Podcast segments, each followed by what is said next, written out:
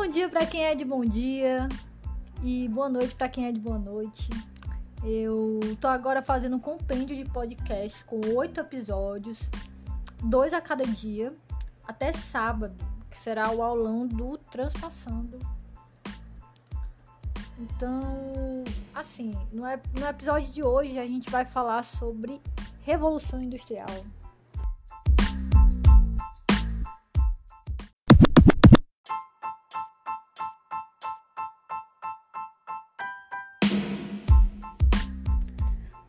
Que seria uma revolução?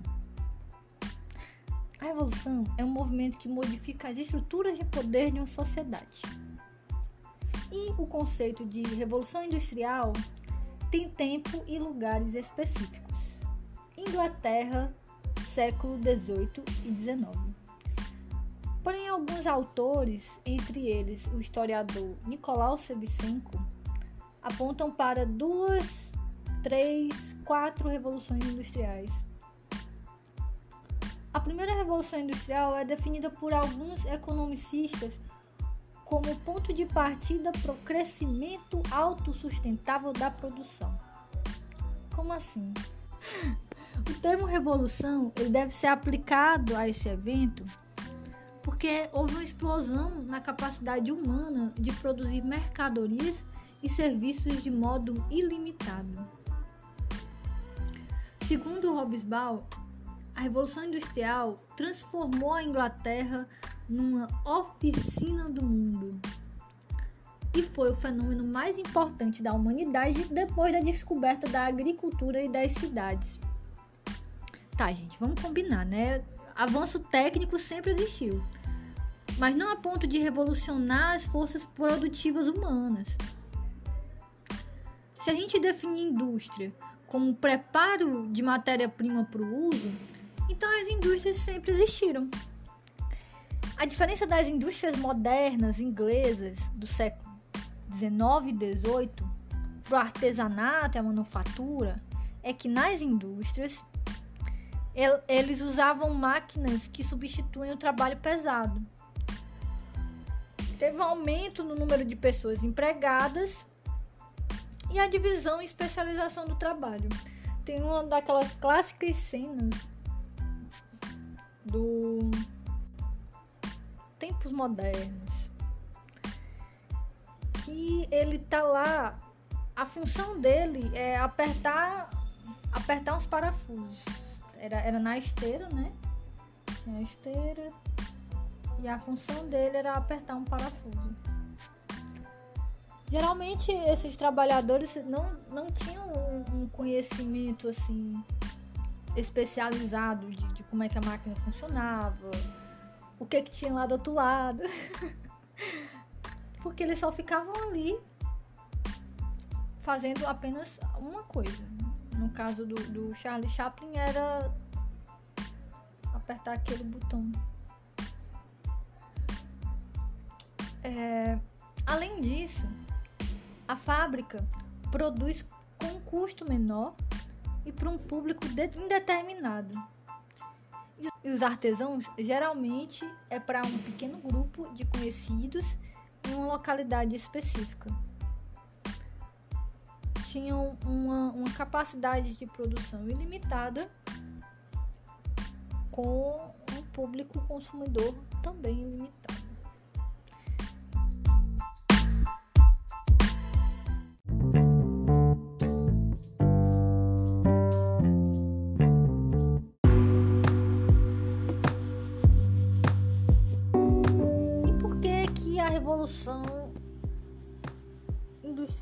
Aconteceu primeiro na Inglaterra. Bom, isso foi possível graças àquele roubo. Mas não pode falar roubo, né? Então a gente fala de comércio colonial ultramarino inglês.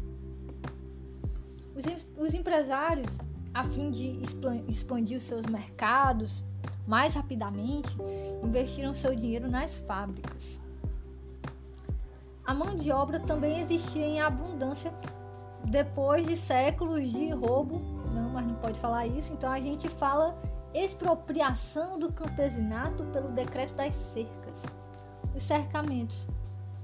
Lá na dinastia Tudor, as terras começaram a ser meio que de propriedade de uma pessoa. Tinham vários camponeses que trabalhavam lá, mas as terras foram cercadas e não, esse aqui, essa pessoa aqui tem, tem, tem mais, é, mais recursos orçamentários e a, as terras agora são delas, agora as terras são privadas.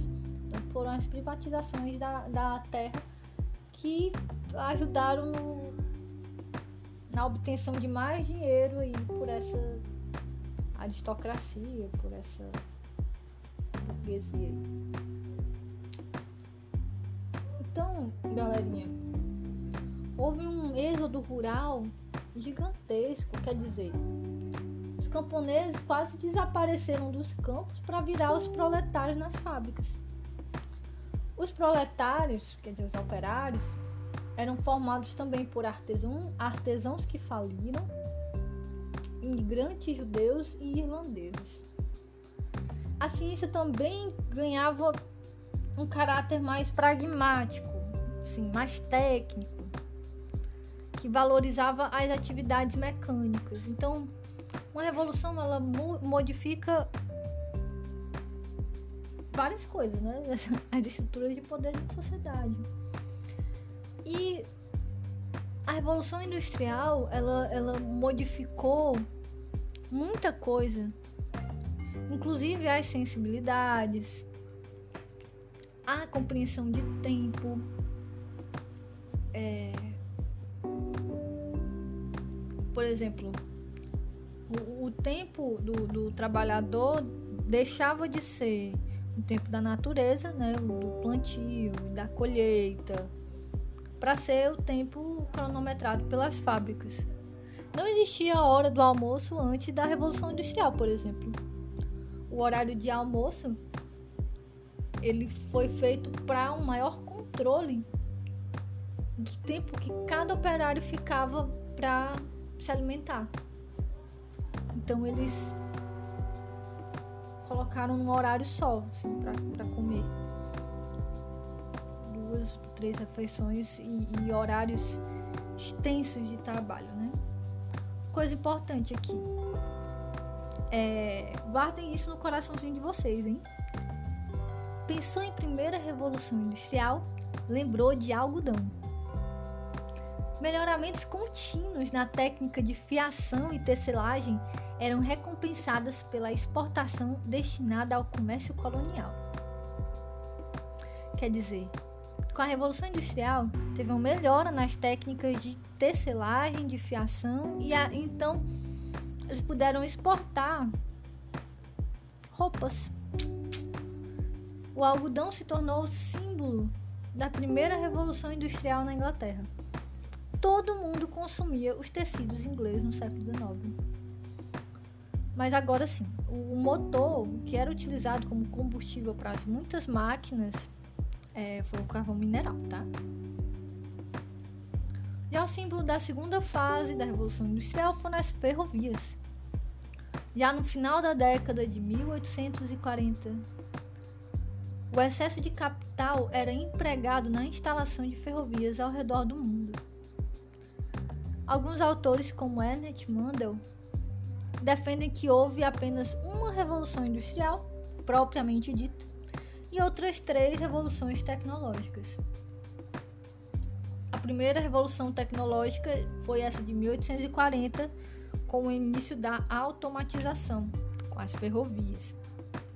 A segunda na virada do 19 para o 20 com a energia elétrica. E a terceira foi depois da Segunda Guerra Mundial, lá no finalzinho da década de 40, com a eletrônica e o uso de computadores, energia nuclear e robôs industriais. A gente está meio que, digamos, na quarta revolução tecnológica, porque a gente mudou do analógico para o digital. Então, a Revolução Industrial influenciou também noções tradicionais de velocidade, tempo e ritmo, como eu já havia falado antes.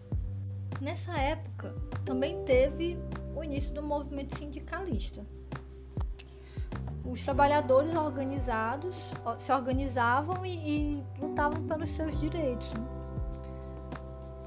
Temos dois movimentos sindicalistas em destaque: é o ludismo, também conhecido como Movimento Quebra-Máquinas, pensado por Ned Ludd aí no final do 19. É, a gente pensa assim, é, vendo de longe, parece que é um negócio muito violento, né? Muito violento, muito radical, muito esquentado. Mas eles eram bem organizados e quebrar a máquina era, era a última instância, a última coisa a se fazer depois de vários e vários meses de conversa e diálogo com o patrão e, e, e greve, aí vai parte para quebrar a máquina. Cartismo é, foi também um outro movimento, é, só que não era por meio de quebrar máquinas, mas por meio de cartas, né? De... Eles enviaram um documento reivindicando direitos, direitos trabalhistas. Dentre eles, eles é, reivindicaram, enviaram esse documento para o governo inglês, pedindo voto direto, pedindo é, era uma série de, de reivindicações. Dentre elas, voto universal, igualdade entre os distritos eleitorais, voto secreto por meio de cédula, eleição anual, pagamento aos membros do parlamento, abolição da qualificação segundo as posses para a participação do parlamento. Mas, claro, foram duramente reprimidos, mas influenciaram também outras partes do mundo, esse movimento. Certo? Então, a Revolução Industrial, ela é, aconteceu na Inglaterra, do, do 18 para o 19 influenciou várias partes do mundo, várias partes, outras partes do mundo tiveram né, que se industrializar para seguir esse ritmo acelerado de produção que a Inglaterra tinha alcançado. Eric Hobsbawm, que é um historiador, é, coloca como a Inglaterra, coloca a Inglaterra como a oficina do mundo no século XIX.